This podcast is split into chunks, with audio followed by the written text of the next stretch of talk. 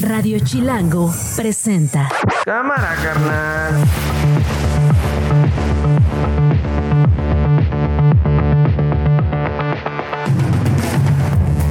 Es lunes 13 de noviembre del 2023, la una en puntito. Soy Nacho Lozano y esto no es un noticiero. Así suena el mediodía. Investigación. No sabemos en este momento, de acuerdo al reporte de las autoridades, de qué se trata. Si se trata de un homicidio o fue algún accidente. Veamos primero, antes de dar cualquier información, tenemos que cerciorarnos de qué se trata. Les deseo que les vaya bien, pero yo milito en esta cuarta transformación. Y lo que se hace un día en el año 2000. La verdad de las cosas es que lo he intentado más de una ocasión. Y ya se me fue el discurso.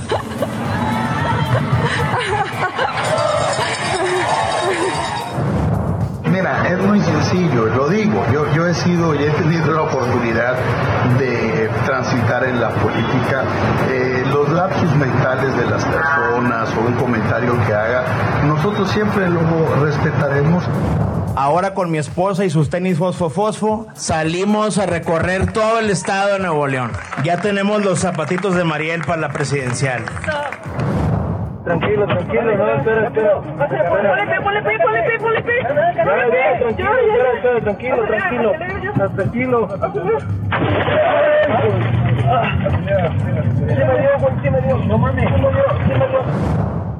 Esto no es un noticiero. Bueno, muchas historias eh, a este mediodía. Muchas gracias por estar con nosotros en el 105.3 de FM. Gracias por estar con nosotros en Facebook, en YouTube. Estamos en vivo por si nos quieren ver, por si nos quieren seguir escuchando mientras están haciendo sus cosas. Oigan, escuchábamos al principio a la secretaria de Seguridad Ciudadana, Rosa Isela Rodríguez, y es que esta mañana se reportó la muerte de Jesús Ociel Baena Saucedo. Seguramente lo han visto. Estoy seguro que ustedes se han encontrado con un video de él. Estoy segurísimo que se han encontrado incluso con tantos memes que él logró posicionar, hablando de diversidad sexual, de eh, acceso de comunidades LGBTQ. Él fue magistrade del Tribunal Electoral del Estado de Aguascalientes eh, y digo magistrade porque él logró ser el primero, y además digo logró porque en una cultura machista y en una cultura homófoba como la mexicana, era muy difícil posicionarse como alguien que no tenía un género, para visibilizar precisamente a esas personas mexicanas que no se identifican con ningún género y que sin embargo trabajan, sin, sin embargo opinan y sin embargo dan un servicio en este caso para el país. Él está muerto hoy. No sabemos si lo asesinaron, no sabemos qué pasó, pero encontraron su cuerpo en su casa, en el fraccionamiento Punta del Cielo. De acuerdo con los reportes preliminares que se han difundido desde muy temprano el día de hoy, junto al cuerpo de Baena, también fue localizada sin vida otra persona, no quiero ir más allá, obviamente, no, no, sabemos si era su pareja. Algunas versiones dicen que sí era su pareja. Eh, hay que, creo, ser muy responsables a la hora de compartir eh, esta información, porque son versiones extraoficiales. Lo único que tenemos es la confirmación de la propia secretaria, también ya el Tribunal Electoral del Poder Judicial de la Federación. Publicó una esquela lamentando la muerte de Baena Saucedo las magistradas y los magistrados del Tribunal Electoral del Poder Judicial de la Federación lamentamos el sensible fallecimiento de Jesús Ociel Baena Saucedo, magistrade del Tribunal Electoral del Estado de Aguascalientes. Nuestras condolencias para su familia y para sus amigos. El Tribunal Electoral del Estado de Aguascalientes también confirmó ya hoy el fallecimiento y con una esquela dijo, con profundo pesar comunicamos el sensible fallecimiento del magistrade Jesús Ociel Baena Saucedo. Las personas que integran el Tribunal Electoral del Estado de Aguascalientes expresan sus más sentidas condolencias a la familia por esta irreparable pérdida, esperando que encuentren paz, resignación en sus, en sus corazones y Dios les conceda fuerza. 13 de noviembre del 2023. Eh, los cuerpos fueron encontrados por ahí de las 9 de la mañana del día de hoy. Tendrían heridas que habrían sido causadas por arma blanca. Ociel Baena, decía yo, fue defensor de las comunidades LGBTQ, contaba con protección porque ya había recibido amenazas y fue precisamente uno de los guardias que tenía asignados quien se percató del suceso, quien se dio cuenta y según estas versiones extraoficiales habría dado aviso a las autoridades. Los primeros reportes señalaron que el elemento de seguridad llamó a la puerta del domicilio, nadie abrió, seguía tocando, nadie respondió y entonces decidió entrar. Y fue entonces cuando identificó al magistrado y alertó, como decía, a las autoridades. Baena Saucedo fue la primera persona no binaria en ocupar una magistratura en el país. Y el pasado 25 de octubre había recibido su título académico de maestra en Derecho Electoral, el primero otorgado con lenguaje inclusivo. Está con nosotros Alex Orue, él es activista no binario, es subgerente del programa global It Gets Better, es integrante del colectivo por la protección de todas las familias en Yucatán. Alex, ¿cómo estás? Gracias por tomarme la llamada. Hola Nacho, buenas tardes. Eh, pues en shock por la noticia y por lo que aparenta hace poco, eh, por, supuesto tú mencionas que hay que ser muy cuidadosos con la información y, no adelantarnos, pero lamentablemente en un país en donde pues somos el segundo lugar en crímenes de odio en contra de personas LGBTQ+, es difícil no asumir, al menos desde la comunidad, de que este a lo mejor es un caso más de los muchos eh, de crímenes de odio, ¿no? En, contra de nuestra comunidad. Pero, pues sí, eh, como bien señalabas, eh, el magistrado tenía escolta y eso también hay que eh, recordar que lo, tiene escolta por las múltiples amenazas que tenía en su contra, en particular después de el asesinato del activista Ulises Nava, un activista de Guerrero que, que fue asesinado en, a, las puertas de un congreso de funcionarios eh, públicos LGBT que se estaba dando justo también en Aguascalientes. Entonces, pues desde ese momento las amenazas se habían intensificado y por supuesto, él siendo una persona muy visible, pues eh, era entendible que, que tuviera estas precauciones, ¿no? Y, pero bueno, no fue eh, lamentablemente suficiente para cuidar de su vida y, y esto, o sea, sí hay que hacer el, el exhorto a las autoridades de Aguascalientes, a la Fiscalía, de celeridad, por supuesto, pero en particular eh, también eh, pues que no descarte ninguna línea de investigación por eh, posible eh, crimen de odio. Totalmente. Y a las autoridades federales también, ya escuchábamos al principio de esto no es un noticiero, las declaraciones de la propia secretaria de Seguridad Ciudadana o de presunta seguridad ciudadana, porque la verdad es que quién puede eh, decir que hay seguridad ciudadana en general y particularmente en estos grupos vulnerables como las comunidades LGBT. Kumas, Alex, me gustaría, me gustaría preguntarte acerca de estas batallas que él dio yo estoy convencido que el lenguaje es muy importante, si no esencial, y en muchos casos génesis de violencia y de respeto. A partir del lenguaje, del uso de las palabras, de la transformación de las palabras que no son eh, escritas con letras de oro para nunca transformarse, sino que van cambiando porque así lo va exigiendo el tiempo, las culturas. A partir de estas palabras, insisto, se van generando las violencias y se van generando también los respetos.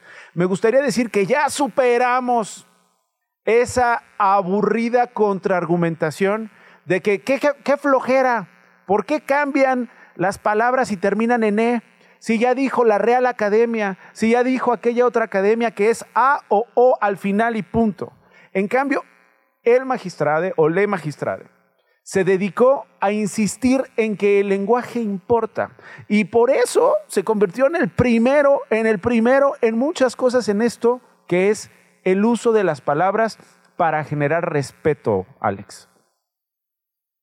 Sí, mira, tan no está superado ese tema que estoy yo muy seguro de que eso fue últimamente el, parte de los motivos detrás de Mm. este, asumo yo, asesinato. Eh, y, y nada más eh, también hay que echarse un clavado a las a los comentarios y respuestas que hay en redes sociales ante esta terrible noticia. Una vergüenza, una vergüenza.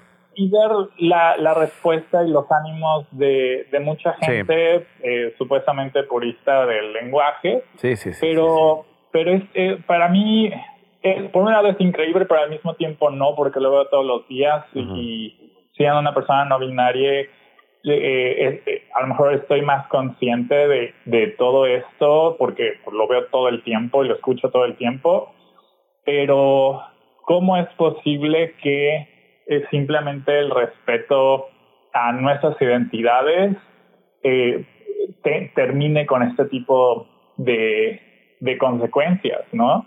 Y mira, yo agradezco en particular tu, tu esfuerzo, ¿no? Porque sé que no es fácil, ¿no? Cambiar el chip de el lenguaje a lo que hemos estado acostumbrados a, a hacer, a, a decir, a hablar, ¿no? Por, por tantos años.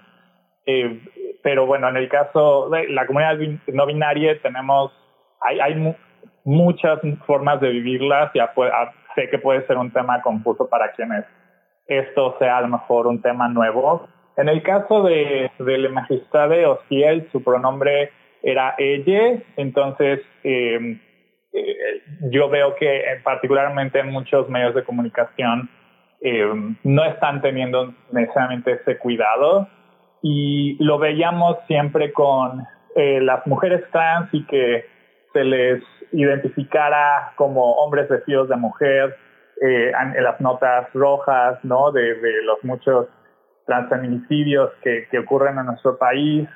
Eh, vemos como, como muchas familias que a lo mejor en vida nunca aceptaron a sus familiares trans en muerte les negaban eh, enterrarles con, con pues el, nombre y la identidad con el que se, eh, identificaban, vaya la redundancia, y, vemos que las violencias no terminan con este tipo de, de crímenes, ¿no? O sea, pa- para la gente no es suficiente eh, pues sacarnos de los espacios públicos, de los baños públicos, del lenguaje y de la vida, ¿no? Sino que además en muerte eh, hay gente que no tiene el cuidado, ¿no? Entonces sí, hago una invitación a que, por respeto, ¿no? Eh, si a lo mejor la gente no lo entiende, es cosa que, o sea, hay tantos recursos en Internet, hay tantas personas no binarias que somos visibles, hay muchas organizaciones LGBT que están dispuestas a, a compartir eh, materiales educativos, o sea, si la gente realmente quisiera entender, habría cómo. Pero al menos por respeto, eh, en particular en este caso, eh, con la magistrada de Ociel Vaina, es importante que ahora en particular eh, en, en muerte, ¿no? Se le recuerde con eh, sus títulos, con su pronombre. Y con la historia Y- que hizo Alex, con, con lo que historia, conquistó, ¿no? Por supuesto, por supuesto sí. eh, mira, eh, en la misma comunidad no binaria, en la misma comunidad LGBT, siempre hay como, eh, pues estas eh, debates, ¿no? De cu- cuál es el mejor camino de para llegar a estos objetivos de equidad. Eh, yo en lo particular con la magistrada eh, tuve mis diferencias eh, ideológicas, ¿no? De cómo eh, llegar a ese punto, pero nunca tuve la menor duda de que en el fondo su, lo que le llevaba a hacer todo lo que hacía era, era esta vocación por la equidad, ¿no? Y, y yo creo que eso es lo, lo, lo importante de cómo su legado va a trascender este terrible episodio. Y pues bueno, para la gente que está eh, escuchándonos o nos está viendo, eh, seguramente en sus localidades, sé que en Ciudad de México el día de hoy va a haber eh, una movilización pacífica en el Ángel de la Independencia en la tarde-noche, en, en Mérida, donde yo vivo, en, Yucatán, también a las 7 de la noche en el Monumento a la Patria. Seguramente van a haber este tipo de, vigilias eh, alrededor del país. Chequen sus redes sociales, conecten con las organizaciones LGBT, pero sobre todo también para quienes conozcan, tengan seres queridos trans, no binarios. Eh, este es un momento para conectar, para saber si están bien, porque esta noticia es algo que tiene muchos efectos y creo que también tiene la intención de mandar un mensaje intimidatorio Sí. eh, en nuestra contra y de nuestro lado vamos a hacer lo que siempre hemos hecho, que es hacer comunidad. Y vamos a hacerle frente como las muchas veces que lo hemos hecho tras este tipo de, de ataques. Muy bien, bueno, pues eh, sabes que cuentas con este espacio, sabes que cuentas, me atrevo a decir, con Radio Chilango, por supuesto, para difundir lo que se tenga que difundir, si es que estamos hablando de respeto, si estamos hablando de diversidad y en los términos en que lo estás planteando, Alex. Efectivamente, el acto en memoria del magistrado Jesús Ociel Baena, yo tenía la información que iba a ser en la Estela de Luz a las 7 de la noche. Estela de Luz, tienes razón. Estela de Luz hoy a las 7 de la noche en la Ciudad de México. Así que, eh, Alex, te agradezco mucho y si te parece bien, seguimos hablando. Hay que esperar qué, qué dicen allá en Aguascalientes y, por supuesto, exigir que haya justicia y no quede en la más mínima impunidad este ni cualquier otro asesinato. Eh, hablo de los otros, estoy asumiendo que co- como tú que es un asesinato, la verdad es que pues, no es que no, no es que suene a suicidio, pero ya ves que luego nos sorprende, nos sorprenden las autoridades. Pero bueno, eh, otros asesinatos, eh, sí, sí, exacto, otros asesinatos eh, por odio, otros crímenes de odio que no queden en la impunidad y por supuesto la muerte del magistrado Jesús Ociel Baena. Gracias, Alex. Gracias. Esto no es un noticiero. Alex, ¿cómo pasaste el fin de semana? Alex, ¿estabas preocupado por el futuro de Marcelo Ebrard? Eh, ¿Te quedó algún tipo de pendiente desde el viernes, desde el último día en que Marcelo Ebrard eh, está llorando, Alex? ¿Estás llorando? ¿Estás llorando de felicidad o estás llorando de alegría porque Marcelo Ebrard se queda en Morena? ¿De qué son tus lágrimas? ¿Son de qué? ¿De absoluta frustración? ¿No son de alegría? ¿No esperabas que Marcelo Ebrard se quedara en eh, Morena? Bueno, ayer, Qué de entrada, tristeza. pues eh, tristeza que no le dé eh, eh, gusto a Alex que Marcelo Ebrard se quede en Morena. Ayer se cerró el registro de los aspirantes presidenciales en Movimiento Ciudadano. No se registró Marcelo Ebrard y como lo habían anunciado, Marcelo Ebrard ofreció un mensaje a los medios de comunicación y dijo, no me voy a Movimiento Ciudadano. Les deseo que les vaya bien, pero yo milito en esta cuarta transformación. Y lo empecé a hacer un día en el año 2000. En el año 2000 tomé esa decisión, no y no voy a cambiar mi forma de pensar. Pero les agradezco mucho sus expresiones y especialmente al licenciado Delgado. ¿Qué vamos a hacer? ¿Qué sigue? Seguir así, decir lo que pensamos, luchar por lo que creemos, ser leales por quienes han votado o apoyado nuestra causa y luchar por la grandeza de México. Muchas gracias a todas y a todos. Y dijo que no renuncia a su aspiración presidencial. Pues trabajar para ese objetivo y yo siempre tendré en mente llegar a la candidatura a la presidencia porque creo que puedo hacer una diferencia. Yo eso nunca voy a cambiar. Pero entiendo que hoy las circunstancias no, no son favorables para eso. Pero no lo voy a de- no voy a desistir de ese objetivo. También confirmó que se ha reunido en un par de ocasiones con Claudia Sheinbaum. Tuvimos cómo fue la reunión, pues fue una reunión respetuosa, diría yo. Hice mis reflexiones políticas. Mi preocupación principal es, número uno, ¿cuál es la estrategia política? O sea, vamos a seguir en un antagonismo sin fin. Cualquier persona en Morena que piense diferente de veras, para vamos a expulsar. De verdad, todas las personas que piensen distinto, hay que perseguirlas. Pues no, pues escondió. O sea, yo no, no creo en eso. Esto no es un noticiero. Bueno, tenemos en la línea telefónica a Rodrigo Galván de las Heras, él es director de De las Heras Demotecnia, la encuestadora que traduce a México. Mi querido Rodrigo, sé que tuviste un fin de semana muy intenso porque eh, formaste parte de estas encuestas que estuvieron definiendo el futuro de Morena y particularmente de nueve personas que se quedan como aspirantes a las gubernaturas, así que te agradezco doblemente que me tomes la comunicación, carnal. Preguntarte tu reacción, ¿cómo lees esto de Marcelo Ebrard, que es pues, la nota de hoy? Se queda cuando muchos que se iba a ir de Morena. ¿Qué dijeron? Me le fui, ¿no? Pues no. Oye, se, se, lo dedicó a Mario Delgado, ¿viste? Esto es una derrota para la línea de Mario Delgado. Yo me quedo acá. Sí, sí, sí. Y de castigo no como. Y de castigo no voy a comer. Y no te voy a ver, Claudia, dos minutos y ya después vamos a negociar a ver si me quedo en el Senado o no. Sí. Sí, sí, sí. Y estoy bien enojado. Me quedo pero enojado, ¿eh? Estoy bien me molesto. Quedo... sí, exacto. Y, y, me quedo y, pero molesto. ¿eh? Na, nada más, na, es, nada más porque los quise asustar, ¿no? Sí. Nada más para ver ah, qué cara ¿qué exacto. ¿Qué dijeron? ¿Qué dijeron? Me voy con... Dan... Eh, digo, sí debe estar triste Dante Delgado, ¿o no? Como todos, este, la, el 30% que está en contra de López Obrador veía una muy buena carta en Marcelo.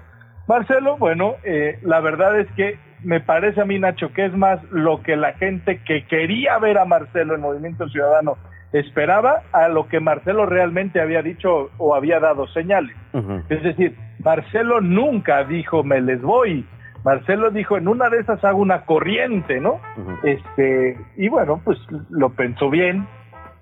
Y ¿qué gana? ¿Qué gana? ¿Qué gana quedándose en Morena? Se me ocurren varias no. cosas, pero ¿qué gana sí. según tú? Yo, yo digo que no pierde, ¿no? Eh, más que que ganar, porque ganar pues ganará un par de amigos más o, o no dejará de perder un par de amigos, pero me parece que eh, la figura de Marcelo Ebrard quedándose en Morena puede ser una leyenda, es decir, el que siempre pudo ser, el que no. En cambio, si se hubiera ido y hubiera competido y hubiera perdido y tal vez quedado en tercer lugar, Marcelo hubiera pasado la historia como una llamarada de petate no como lo que todo mundo creía. O sea, que le da gasolina a Marcelo y a lo que representa Marcelo con sus Correcto. compañeros y su corriente, quedándose en Morena. Le da poder. ¿Cómo queda frente al presidente? ¿Cómo queda frente a Claudia Sheinbaum, Rodrigo? No, eh, eso eh, es como, ahora sí que como las novias y los novios, Nacho. No, ahorita estamos, no se soportan, pero vamos a ver si nos perdonan. Estamos en un break. En un break. Se están dando un respiro, su tiempito. Se están dando un respiro. No pueden andar con nadie más, pero se están dando un break. Se están dando un respirito. ¿Para qué? ¿Para, para, para que no lo persigan? Porque eh, hubo no. también ahí como algunas versiones de no. que lo iban a amedrentar, iba a haber ahí como un asunto de tenemos carpetas contra Marcelo.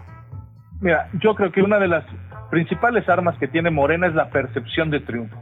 Y si alguien podía fragmentar esa percepción de triunfo era Marcelo. Entonces, de este lado, digamos, del lado de Morena, ganan que se mantenga la unidad, que nadie se vaya, la percepción de triunfo. Y en el caso de Marcelo, pues la simple ganancia de quedarse en el equipo ganador, Nacho. ¿Eso qué quiere decir? Pues que vas a poder poner senadores, vas a poder poner diputados, algunos candidatos a gobernador podrán ser de tu equipo y podrás meter gente a los gobiernos donde esté Morena, ¿no? Y, y como tú bien lo dices, poder. Ahora, él como persona me parece que su carrera política en cualquier cargo de elección popular terminó. Terminó. Ya no lo ves como un aspirante presidencial fuerte no. para dentro de cinco o seis años. No, ya no. Ya no. Guarden ya esta no. entrevista de Rodrigo Garbán de las Heras que dice que ya no. Eso decían de López Obrador, ¿eh? eh pero no fue interna.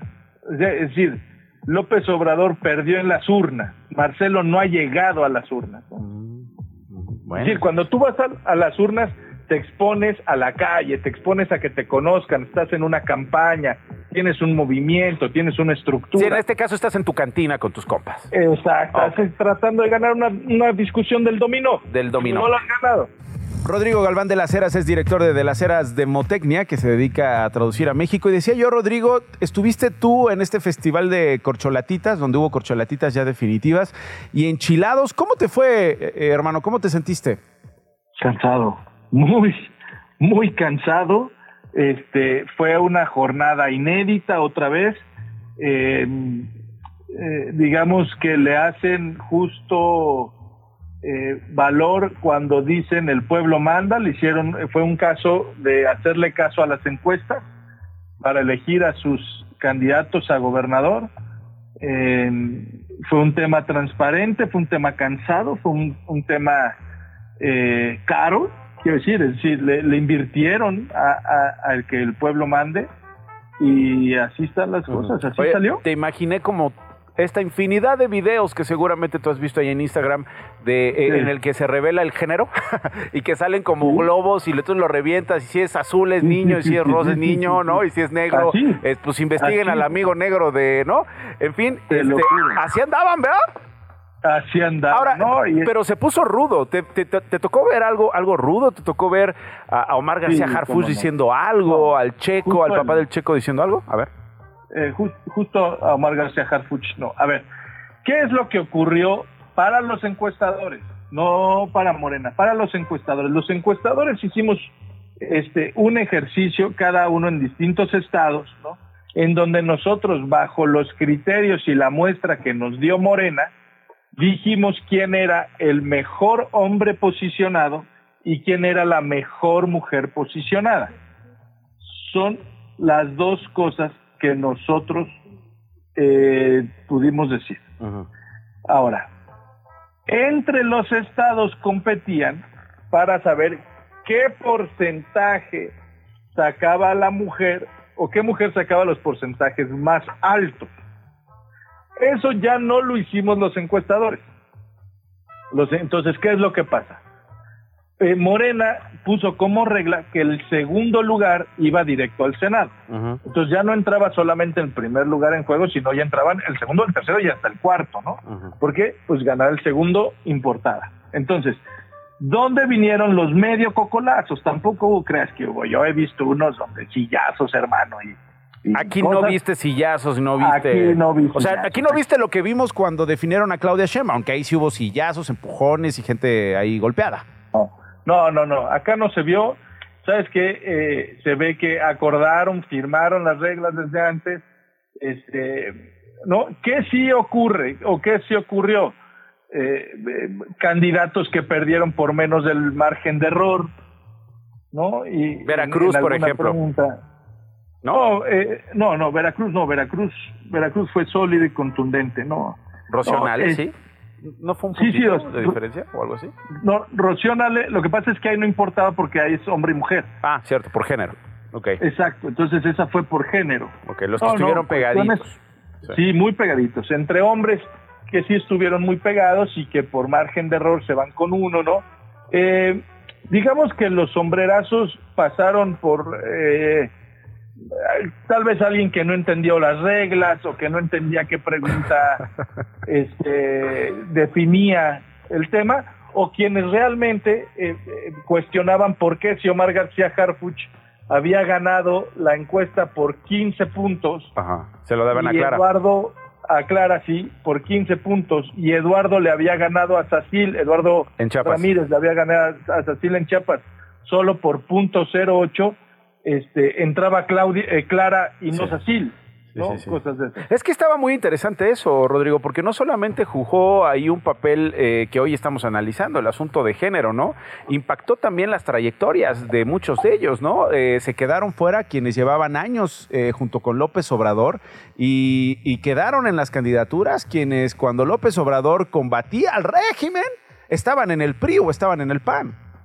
Sí, mira, yo te diría, de las cosas que me sorprendió, que, he estado en varios procesos de este estilo y he estado en varios partidos haciendo procesos de este estilo, si yo pudiera destacar algo de esto es que el obradorismo, Nacho, eh, está muy cañón. Es decir, eh, oye, bueno, pero aquí todo es unión porque nuestro presidente y nuestro líder y el líder del movimiento este, así lo hizo en su momento y así nos manda y todos hay que fletar y todos, pues sí, pues sí y pues sí.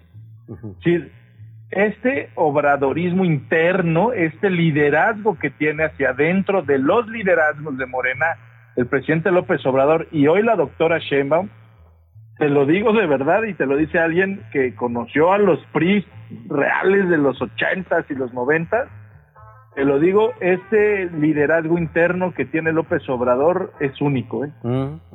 Sí, se vio, se vio. eh, no hubo mayores alaracas después de eso. Incluso Nacho Mier, que había anunciado un discurso para el día de hoy, ayer mismo aceptó que, que, que se quedaba con su premio de consolación. la Hombre, es que senaduría. gente como Nacho Mier, como Lomelí, que Como también ya Lomelí. declaró, ¿no? Sí, sí, sí. Este, no, la, no estuvo fácil. Ahora hubo ¿eh? cosas contundentes, ¿no? Tabasco con Javier May, que además era, es uno de los más cercanos, yo creo que de todos los que ganaron, de los nueve que ganaron, Javier May, el más cercano al presidente López Obrador, Rocío Nale por una cuestión allá de género, Huacho Díaz, que fue ahí como, eh, pues, un, un, digamos, una apuesta de, de- de Morena, de alguien que viene de otros partidos, Clara Brugada, ¿no? Que eh, un perfil totalmente distinto a, a Garci- a Omar García ¿Qué te pareció el anuncio de, de Claudia Sheinbaum diciendo, eh, Saldívar se viene al equipo de expertos que va a generar el proyecto de Nación junto con Juan Ramón de la Fuerte y Omar García Harfuch? Sí, este, pues un cariño, ¿no? Le llamaban antes. eh, un, un, No lo ves un como de- senador. No, no, él ya lo dijo. Él dijo que no quiere ser senador. Em, yo te diría que tal vez ahí está el único negrito en el arroz, ¿no? Eh, que es, nadie tiene, o sea, porque el segundo más competitivo era Omar García Harfuch. ¿Por qué no quedó? O sea, es decir, Omar García Harfuch le sacó más puntos a Clara Brugada que Guacho a Verónica, pero sí quedó Guacho. Lo que trato de decirte es, Clara Brugada me parece que tiene un reto gigantesco hacia la sociedad de demostrar que puede tener los números que tuvo Omar García Harfuch en la encuesta. Un reto de 15 puntos, ni más ni menos, y hablarle 15 a, esas, a, esa- a esos sectores con Exacto. quienes sí conectó García Harfuch. Es correcto. Entonces, digamos que las reglas nadie las cuestionó.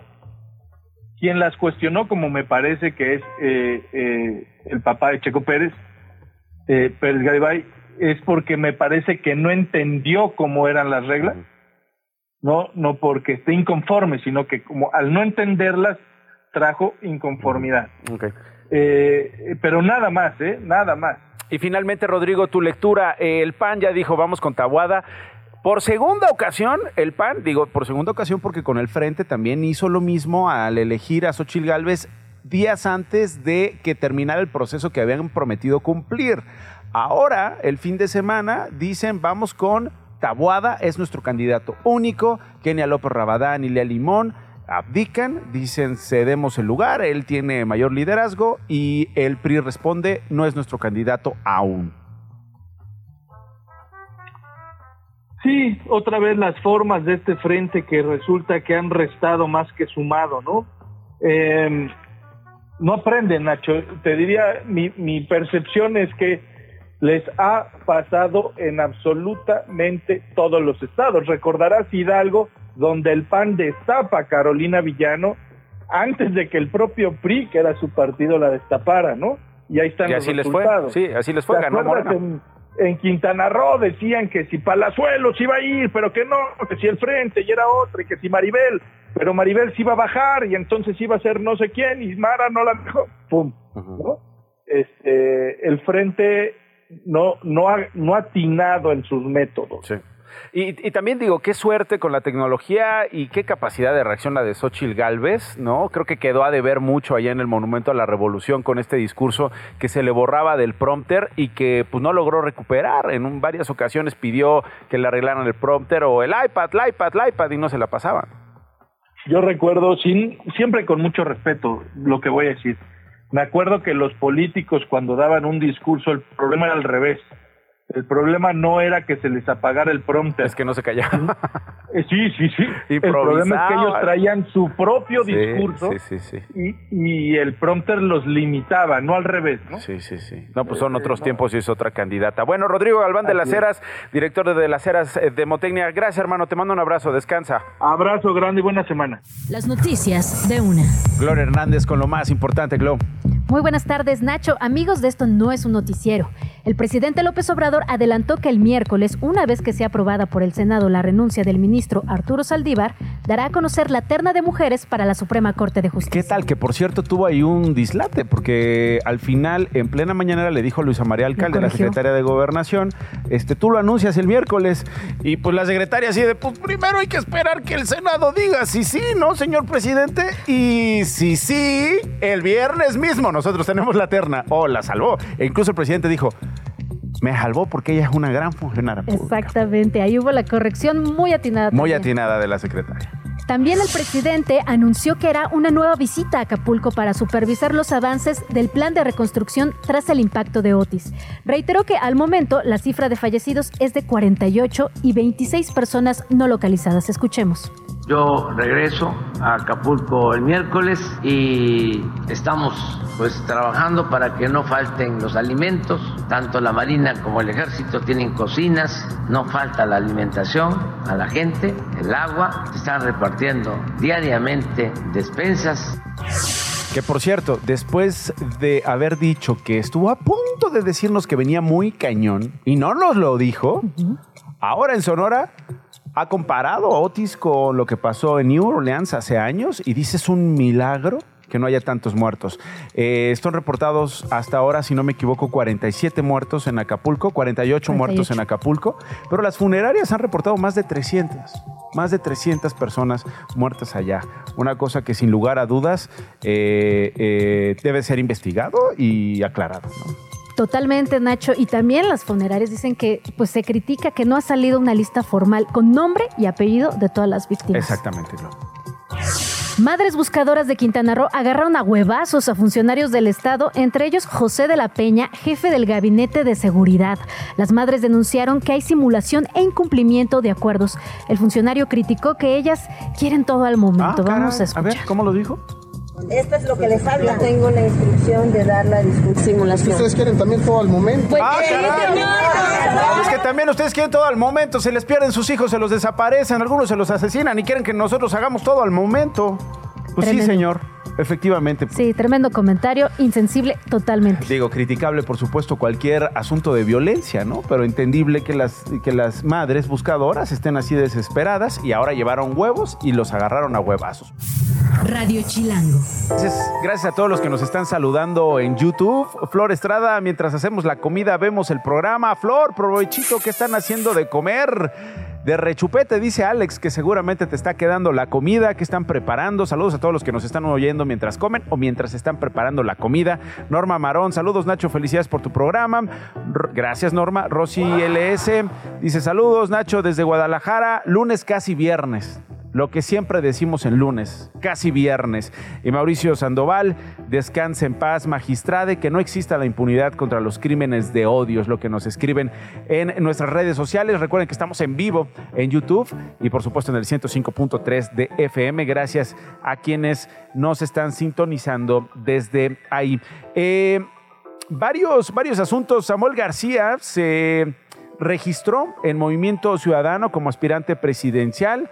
Eh, lo acompañó Mariana Rodríguez y su hija Mariel. Estuvieron eh, también el fin de semana en la Basílica y finalmente se presentaron ante la Comisión Operativa Nacional.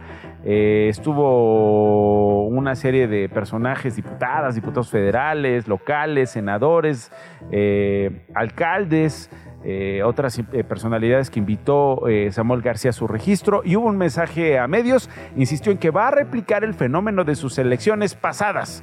Dijo que lo que le está pasando a Nuevo León le va a ocurrir a México. Yo no sé si esto es una promesa o una amenaza. a tan corta edad poder participar como candidato a la presidencia, primero como precandidato, porque estoy convencido que lo que logramos en dos años en Nuevo León es suficiente para demostrar lo que podemos hacer por el país. Entonces, para quienes dicen que no podemos y que su constante es el no, no, no, aquí les decimos sí, sí, sí. Y si no me creen, vayan a Nuevo León o pregúntenle a Nuevo León quién es Samuel García y por qué vamos a ganar la presidencia de la República. Allá los esperamos para que vean con sus ojos lo que es tener un estado de primer mundo. Y la única mujer que se registró en Movimiento Ciudadano fue eh, Indira Kempis. Ella es senadora y esto fue lo que dijo después de su registro. Estamos en el malentendido que los partidos políticos son el futuro de México. Ya no lo son. El futuro de la política es de las personas, de las personas congruentes, consistentes con sus causas. Y hoy mismo nuestro juego, nuestra militancia, nuestras ganas de crear un futuro está del lado de la gente. Y llegó con perro y llegó con un rebozo heredado por su bisabuela y llegó sin zapatos. Senadora, ¿cómo estás? Hola, ¿cómo estás, Nacho? Muchos símbolos de una vida entera luchando por los derechos y las libertades de la gente. ¿Qué simbolizan? ¿Qué, qué, qué simboliza el rebozo heredado por su bisabuela? ¿Qué simboliza este perro que la acompañó y estar descalza? Entiendo lo de descalza, creo que lo, que lo, que lo explicó en su momento, ¿no? Era un guiño para quienes siguen en situación de vulnerabilidad, de pobreza en nuestro país. ¿Qué con, qué con su eh, amigo de otra especie y qué con el rebozo de su bisabuela? Sí, Nacho, efectivamente hoy hay miles de mexicanos y mexicanas que no solamente caminan con los pies descalzos, sino se sienten con los pies descalzos. Y mi perro, mi perro Ceru, que siete años nos hemos acompañado, lo rescatamos, es parte de nuestra familia, pero además también porque en mi agenda de defensa de derechos y libertades, defiendo los derechos de las especies y del planeta y para mí era muy importante que participara en este momento especial. Y el, rebo- el rebozo de mi bisabuela, porque tiene que ver con nuestros linajes, con nuestros ancestros y ancestras que han hecho este país un, un país que bien que mal, pues hemos ido conquistando poco a poco eso que soñamos y para mí era un homenaje sentirme abrazada también por las mujeres de mi casa. Me, parece, me parecen muy interesantes y muy valiosos los argumentos simbólicos que usted da y también de trayectoria eh, que, ha, que ha mostrado en el Senado. Me extraña eh, eh, que, que se haya registrado, sobre todo porque usted sabe que, aunque tengan las mismas posibilidades que los demás, he visto Movimiento Ciudadano de repente optar por Palazuelos en Quintana Roo, que ha dicho que ha matado a alguna persona y que privilegia a lo mejor la fama de Palazuelos, o alguien como el propio gobernador eh, de Nuevo León, que, que le apuesta a las redes sociales, que le apuesta a lo superficial, que le apuesta a, las promesas más que a las realidades eh, que ha venido cumpliendo o no en Nuevo León. Usted es distinta. ¿Qué posibilidades tiene frente a ellos en ese partido? Mira, para mí hoy amanecí en shock porque pienso que estas escenas de 1970 en donde a la militancia o a la gente que participa en la vida pública le hacían la cargada, el destape, el dedazo. Bueno, pues hoy amanecimos en una escena trágica de esa época y yo pienso que el Movimiento Ciudadano no se puede convertir en el nuevo PRI, que aquí hay gente, mujeres y hombres libres con las que hemos construido. Pero hay gente que quiere que, que quiere que se vuelva Movimiento Ciudadano en el nuevo PRI. Ya vio que... Pues que- que- parece, ¿verdad? Parece, ¿verdad? ¿Está de acuerdo, senadora?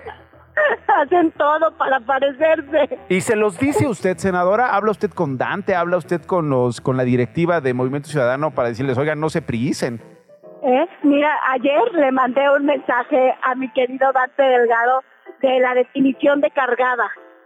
Oye, a mí se me hace muy, muy curioso. Hace mucho tiempo que no desenterrábamos ese ¿Qué término. tal? La carga. Tiene razón, la ¿eh, senadora? cargada, Sí, ¿verdad que sí? sí, sí, sí. ¿Verdad que ¿Y qué sí? le O sea, yo respondió, qué le respondió Dante? No, pues no me responde. Ah, ¿cómo? A ver, Dante Delgado, Pues, si nos ¿cómo está crees? escuchando, qué grosería le está haciendo a su senadora que no le responde, que le mandó la Oye. definición de cargada.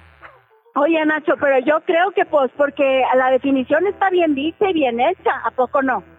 Pues yo creo que la cargada está por Samuel, ¿no? Pues tú crees, es evidente, es evidente. Es evidente. O sea, es evidente. Oiga, entonces la Oye, tiene, la tiene difícil. Además, en un partido que se enoja que las mujeres sean candidatas, ya vio, ya vio lo que metieron allá en el tribunal y finalmente, pues se la pelation, ¿no? Pero, Ya pero pues el partido ahí estaba muy molesto. No, nos van a decir que, que, la- que- qué mujeres van a ser candidatas. Es la vida de nuestro partido. Cuando meses atrás defendían al INE. Oye, qué increíble, porque además sí somos un, eh, un partido político. Bueno, ahí está la carta de identidad. Se supone Claro. que luchamos por los derechos de las mujeres. Exacto. Pienso que estamos en 2023, ya no hay duda, las mujeres llegamos, esa historia de vamos a debatir si tenemos capacidad o podemos llegar, está, es añeja, es añeja. Entonces, en este momento, mira, sí lo tengo difícil, voy contracorriente, pero estar del lado de la gente para mí es una convicción. Salí a la vida pública defendiendo la justicia, exigiendo la justicia por dos de mis compañeros que asesinaron en la universidad. Entonces, no me queda de otra más que seguir este proceso, esta convocatoria abierta, terminarla, concluirla, pero además decirle a la gente que se puede sumar a este proyecto político, una alternativa por los derechos y las libertades y por supuesto por el futuro de este país. No va a declinar por Samuel. Mira, yo solamente vería a otra persona que pudiera ofrecerle al país algo más de lo que yo pueda hacer. Pero eventualmente usted no va a decir, bueno, no logré los puntajes, eh, declino por Samuel porque me está obligando mi partido. Mm, Mira, Nuevo León, ahorita estaba escuchando lo que lo que pusieron antes Sí. y te voy a decir una cosa, si van a Nuevo León no sean malitos, llévenos agua, porque no tenemos. ¡Qué duro! Muy bien, qué crítica y creo que eso se agradece al interior del Movimiento Ciudadano, una personalidad así de crítica y autocrítica como usted. Eh, me quedo con esa respuesta. eh, a ver, a, a ver si no me lo obligan, senadora, pero resista.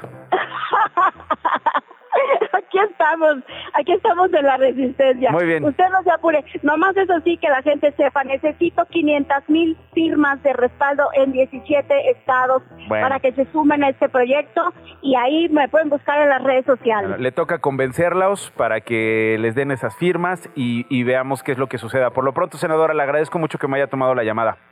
A ti, Nacho, un abrazo. Rosy Guadalupe Sánchez, qué tristeza que sigan estos crímenes de odio cuando se acabar, cuándo se va a acabar la impunidad. Flor Estradayano, creo que ya tenían a los candidatos y era dedazo, se refiere a Morena. Eh, de todas esas candidatas, a ver quién llega, esperemos que todas. Eh, Regina La 1, queremos trabajar. Eh, pues trabaja. es que me pone, queremos trabajar, queremos verte. No, pues no entiendo, ¿qué tiene que ver el que me vean con el que trabaje? Pero bueno, saludos Regina, Orlando Noel, mi mamá es súper fan, los escucha todos los días en Radio Chilango. Becky Lastra, saludos Nacho desde Ciudad del Carmen, Campeche, saludos hasta Ciudad del Carmen. Flor Estrada, eh, dice, eh, igual que tu mamá, ¿nos dobleteamos? ¿Qué es eso? ¿Qué, qué quiso decir? Ah, ok, que nos ven, que, ah, ya, ya, ya entendí. O sea, los dos turnos que tengo yo, que dobleteamos en la mañana y aquí a mediodía. Bueno, pues ahí está.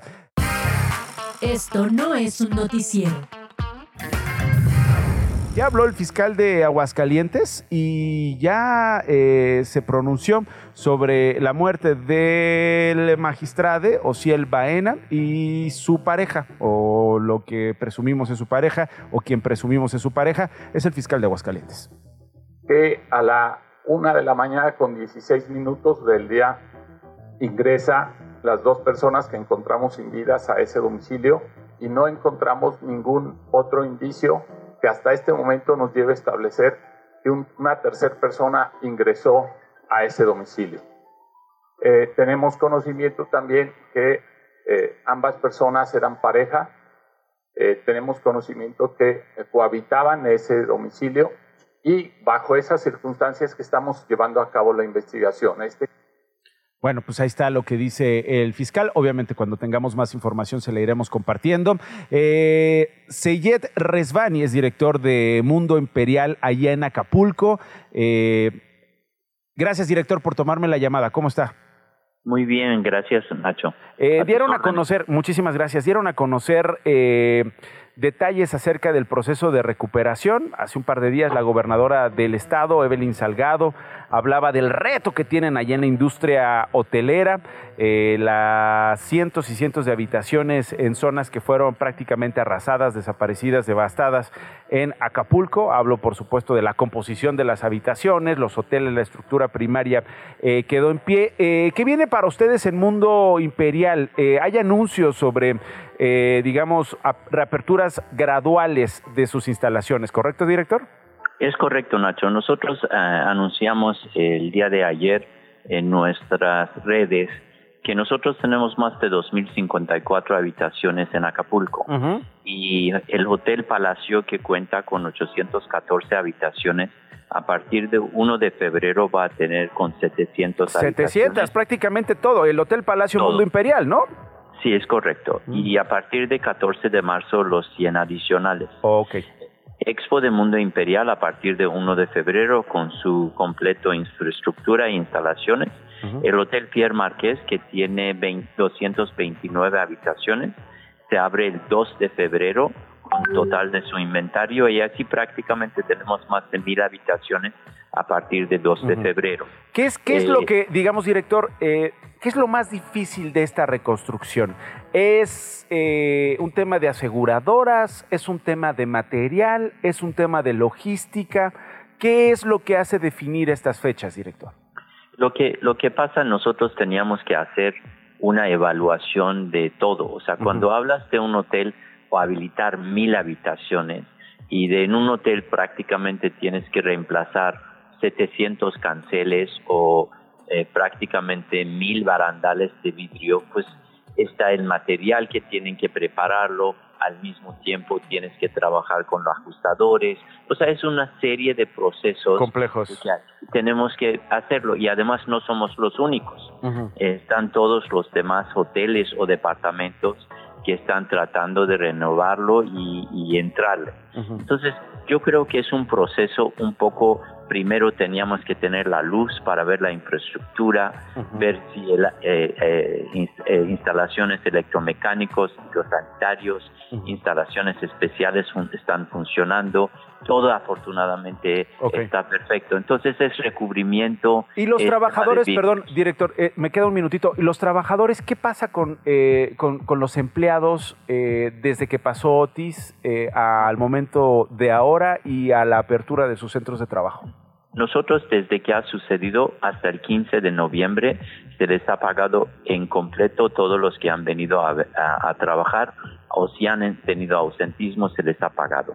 Se les ha dado despensas todas las semanas y a partir de ahora estamos en proceso de remover el escombro y están participando con los eh, contratistas y recibirán despensas durante de aquí hasta la reapertura. Hasta la reapertura. Es decir, al 15 de noviembre están cubiertos, dice usted, director, eh, sus sueldos y van a seguir hasta la reapertura cubiertos sus sueldos. Exacto. Sus sueldos eh, parcialmente. Vamos a ir dividirlo porque también tenemos que ver tema de transporte, tema de alimentación. Son varios. Entonces, mayormente van a trabajar semanas de cuatro días. Muy bien. Eh, Seyed eh, Resvani, director de Mundo Imperial. Gracias, director. Y mucha suerte. Muchas gracias, Nacho. bueno, gracias a ustedes por habernos escuchado. Mañana en punto de la una, quédense en Radio Chilango. Esto fue Esto no es un noticiero con Nacho Lozano, una producción de Radio Chilango. Escucha un nuevo episodio de lunes a viernes en tu plataforma de podcast favorita. Radio Chilango, la radio que... Viene, viene, ¿eh?